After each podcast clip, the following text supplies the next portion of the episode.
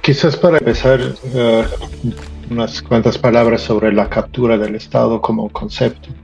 Eh, porque en los noventas estábamos viendo bueno, cómo el Estado eh, no debe influir en lo privado desde el punto de vista del neoliberalismo.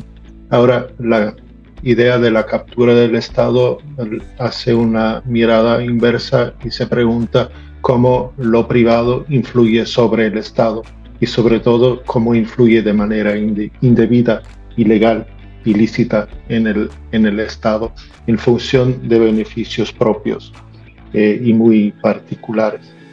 Em, es un concepto que viene a Centroamérica en el siglo XXI más o menos ¿no? y surge sobre todo desde estudios de la transición eh, postsoviética en el este de, de Europa y, y, encaja bien en, en Centroamérica a partir de la historia propia de la transición múltiple en, Centroamérica, ¿no?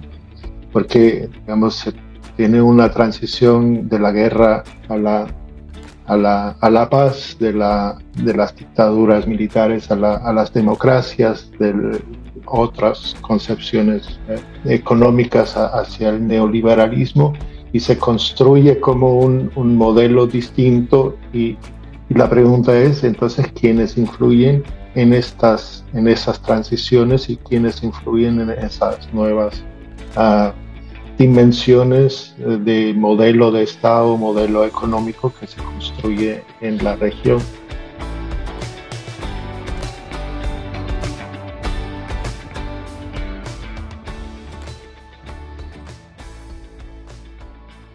Bueno, bienvenidas y bienvenidos. Mi nombre es Vanessa Beltrán Conejo y soy profesora de la Escuela de Ciencias Políticas e investigadora del Centro de Investigación y Estudios Políticos CIEP de la Universidad de Costa Rica.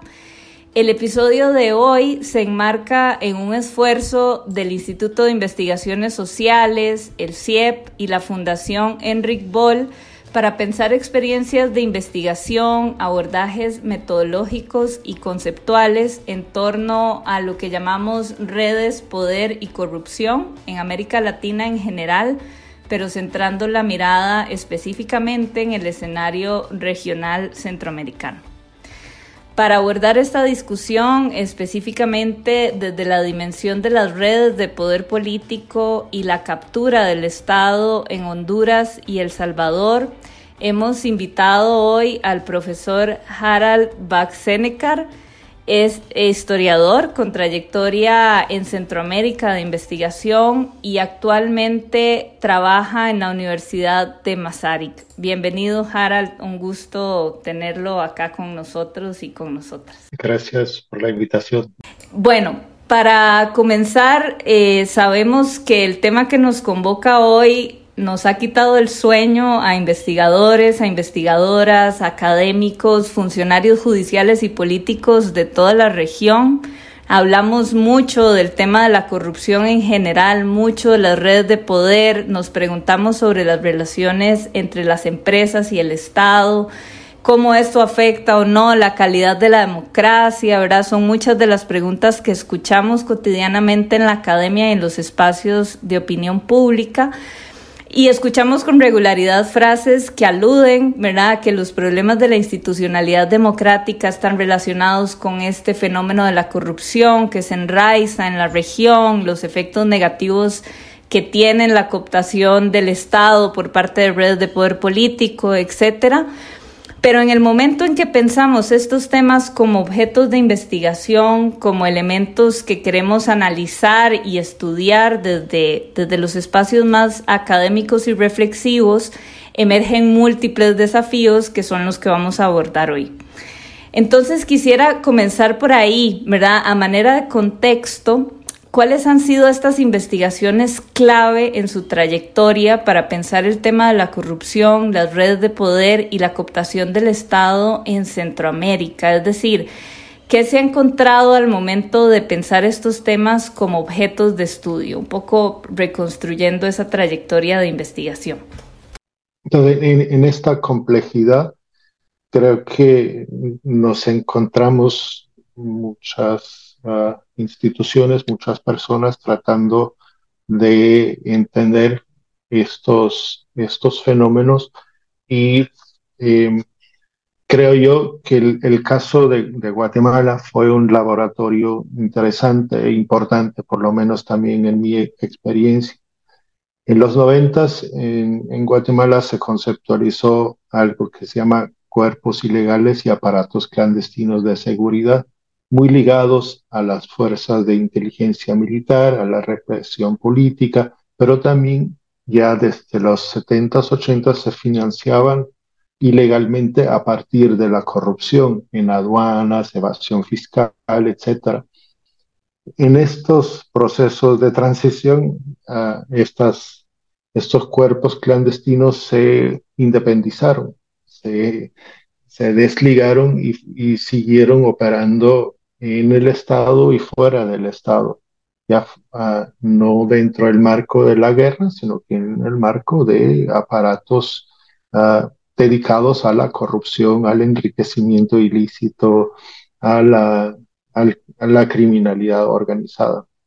Y eso uh, provoca que surge la CICI, la Comisión Internacional contra la Corrupción y la Impunidad en Guatemala. Y es un esfuerzo que impulsa la temática también en la región, en, en toda Centroamérica, creo yo. Eh, luego también eh, pues influye sobre Honduras, las protestas en Honduras, uh, la Maxi que se construye, constituye en, en, Honduras, los esfuerzos hacia El Salvador con las ICIES que nunca se hizo, hizo realidad y se conceptualizó ya en este nuevo contexto la idea de las redes político-económicas ilícitas. Y, eso ahí eh, ya tiene una, una magnitud, una dimensión uh, nueva de uh, preguntarse no simplemente quién es quién, sino que también quién con quién. Y eso es la idea de las redes, ¿no? Cuáles son las interacciones, qué actores interactúan ahí, económicos, políticos, criminales, institucionales. La complejidad de estos actores y la complejidad de estas interacciones que se conforman y, y sobre todo en zonas grises. ¿no? no todo es legal, ni todo es ilegal, ni todo pasa en la formalidad, ni todo en la informalidad, sino que siempre utilizan matices. Eh, algunas cosas pa pasan abiertamente y le dan un matiz de legalidad, aunque en el fondo eh, se trata de una acción ilícita, corrupta, de uh, abuso de poder, de enriquecimiento ilícito. Eh, entonces, a mí me marcaron mucho dos uh, trabajos en la región, uno a nivel local, un trabajo anónimo en el año 2011 uh, en el norte de Guatemala, se llama Grupos de Poder en Petén. Ese estudio hace análisis de redes de eh, los actores políticos, los actores del narcotráfico y la élite local en la región. Es un trabajo muy importante que marcó eh, un punto de partida para el análisis de este fenómeno a nivel local y el otro trabajo de análisis de redes importante en la región del 2012 también de, de Garay y Salcedo se llama Captura del Estado en, en México, Colombia y, y, en Guatemala que aborda también esas complejidades. Ahí analizan distintos casos de corrupción uh, y eso ha sido también otro impulso importante en la, en la región.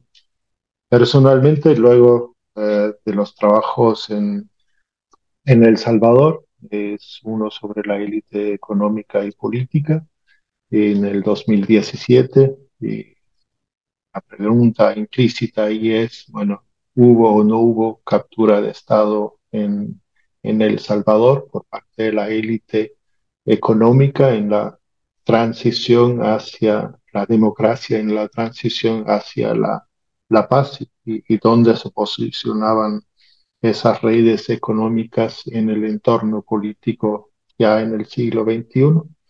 Y luego dos trabajos también en, en Honduras, uno, eh, un bosquejo más o menos sobre los distintos fenómenos, uno de los cuales eh, fue la red de corrupción ah, en el Instituto Hondureño de Seguridad Social, el IS. Y el otro trabajó también sobre la élite económica y la apropiación de la naturaleza en la época post-golpe, después del 2009. Es decir, eh, las concesiones, sobre todo energéticas, como en pago al apoyo al, al golpe en función de la élite. Y eso me llevó luego también a, a, elaborar un peritaje en el caso del asesinato de Berta Cáceres, en, sobre las redes de poder detrás de este asesinato.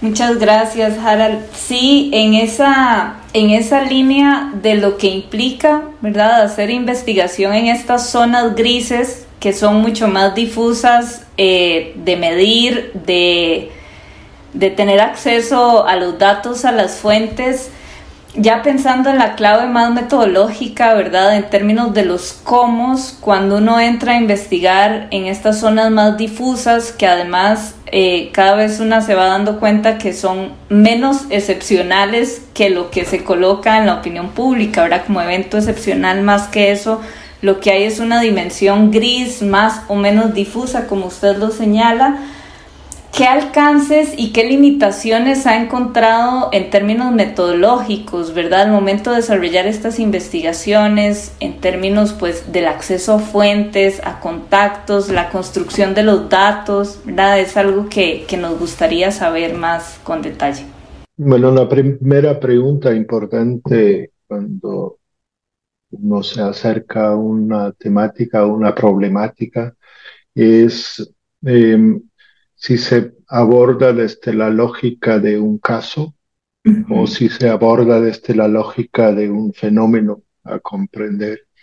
En, en términos muy concretos es, bueno, tengo acceso a un expediente judicial y puedo a partir de esta información reconstruir un caso de corrupción, analizarlo en, clave de, de, red y sacar de ahí una parte descriptiva, analítica y de aprendizaje. Eh, o tengo ah, o busco el, el análisis de un, un, fenómeno mucho más global en el país. El, el, otro, el otro enfoque es el estudio de fenómenos a partir de datos globales por ejemplo, datos sobre la contratación pública en un país durante varios años. El análisis de estos datos relacionales uh, como puede uh, ayudar a entender las dinámicas más macro. No estamos analizando un caso, sino que estamos tratando de entender las dinámicas de poder que uh, están detrás de este mercado de las contrataciones, por ejemplo. Eso serían dos, uh, dos posibles enfoques. La otra, obviamente, otra gran pregunta es cuál es la finalidad, ¿no? Eh, estoy tratando de uh, trabajar o elaborar una prueba judicial. Estamos hablando más bien de un policy paper para uh, hacer ver y evidenciar un problema o estamos eh, en función de un trabajo académico para entender eh, el fondo de, de, estos fenómenos. Y creo que eso es importante aclararse el panorama primero, cuál es nuestro enfoque que, se, quiere abordar.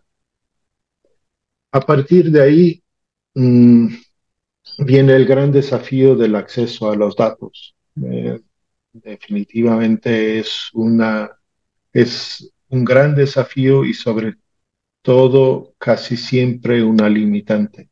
Mm. Una limitante con la que hay que aprender a vivir eh, porque no hay datos uh, listos solo para agarrarlos y analizarlos. No, no existe ese universo de datos relacionales.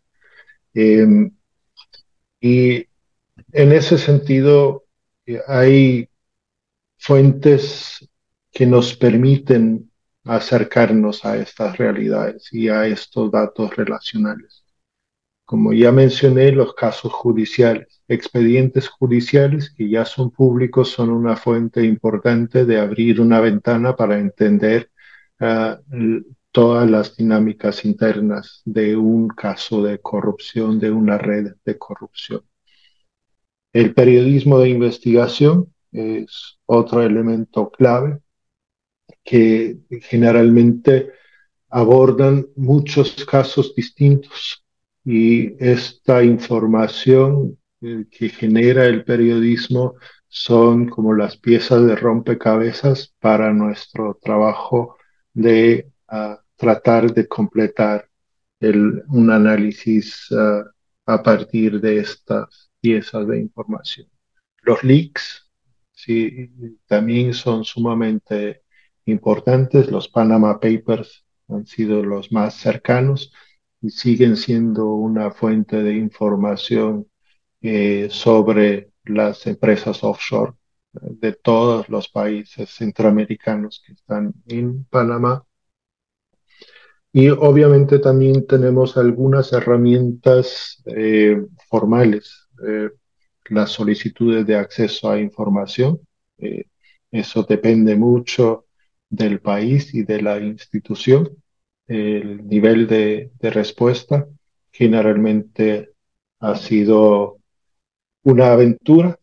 En El Salvador, en el estudio, hice 40 solicitudes de información a distintas instituciones y fueron iguales. La formulación y la solicitud fue igual a todas las instituciones.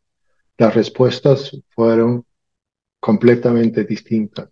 Obtuve la negativa desde el Ministerio de Defensa hasta un, un acceso completo por parte del Ministerio de Salud. Es decir, eso fue en el año 2017. Eh, ahí el desafío es que estas, estos mecanismos mejoren realmente a nivel de cada país, aunque la actual dinámica eh, va en dirección contraria. Y tenemos también los portales de acceso.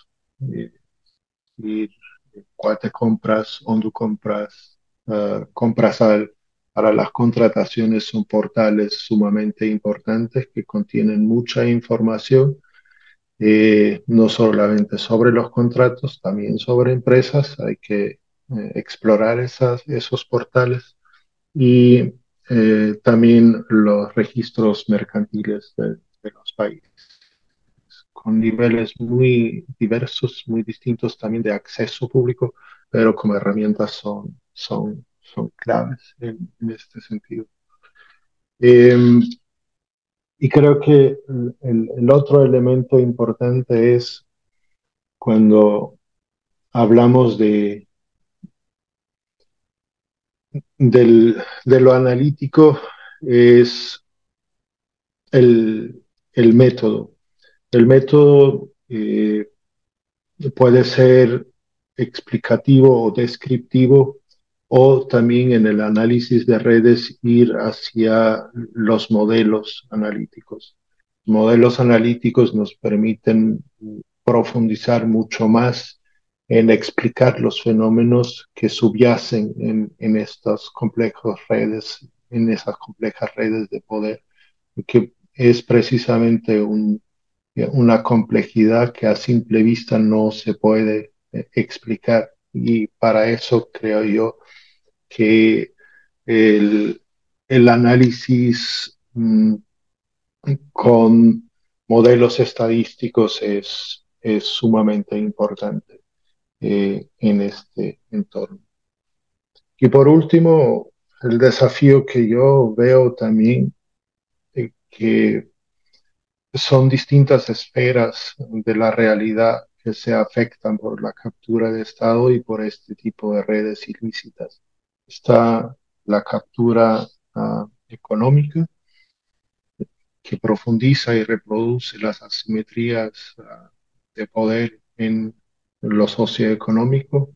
Están las redes propiamente dicho políticas que capturan la democracia y distorsionan precisamente eh, todos los procesos electorales y también de decisión sobre las políticas públicas y luego también el, la esfera de, del sistema de justicia, donde pues se produce y reproduce la impunidad.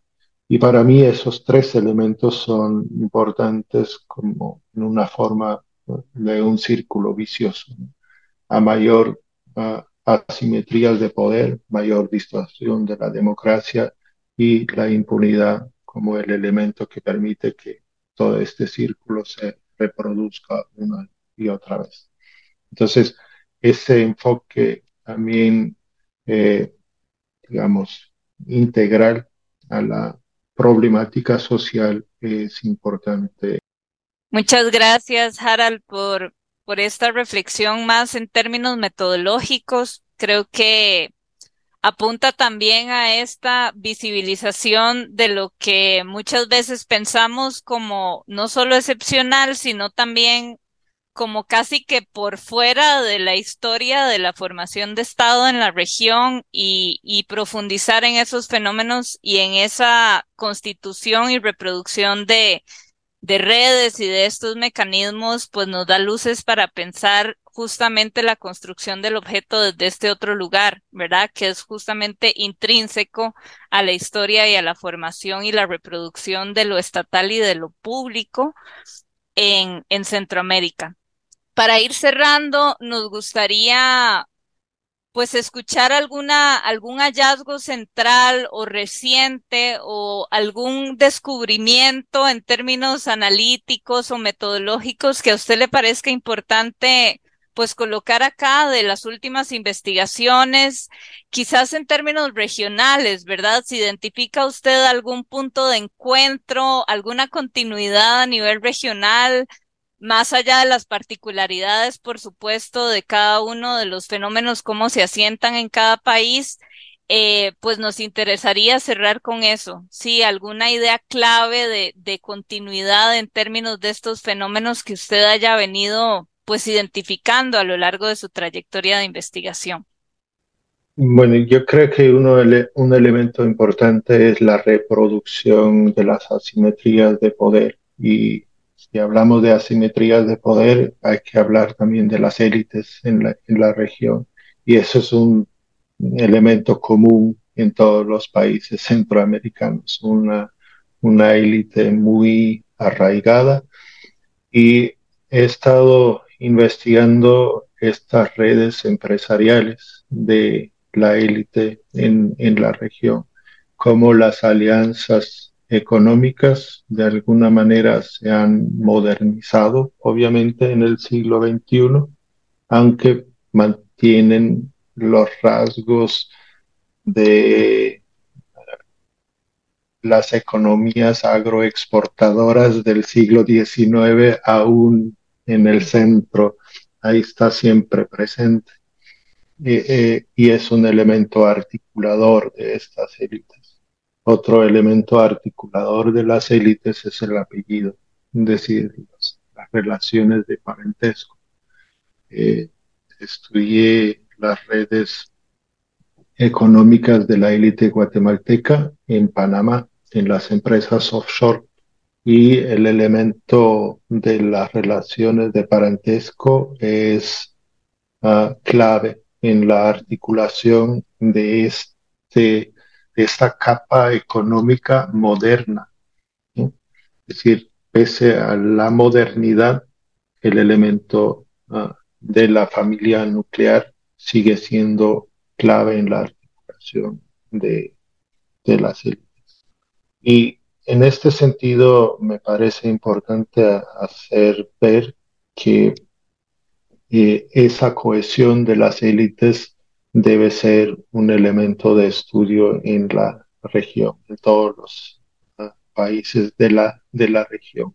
Ya no estamos con la finca, ya no estamos con los grupos económicos aislados, estamos también ya ante un fenómeno más complejo. Y creo que Em, este, esta realidad se acerca cada vez más a lo que veníamos platicando sobre la influencia de lo privado sobre el Estado en estas zonas grises.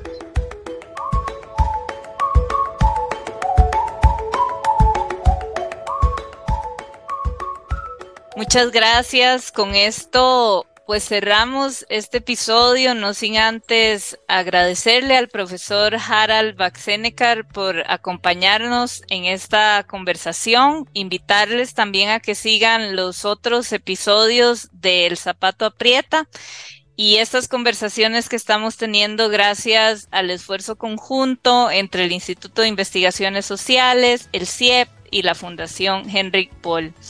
Eh, que estén muy bien y nos vemos en el próximo podcast que vamos a estar grabando.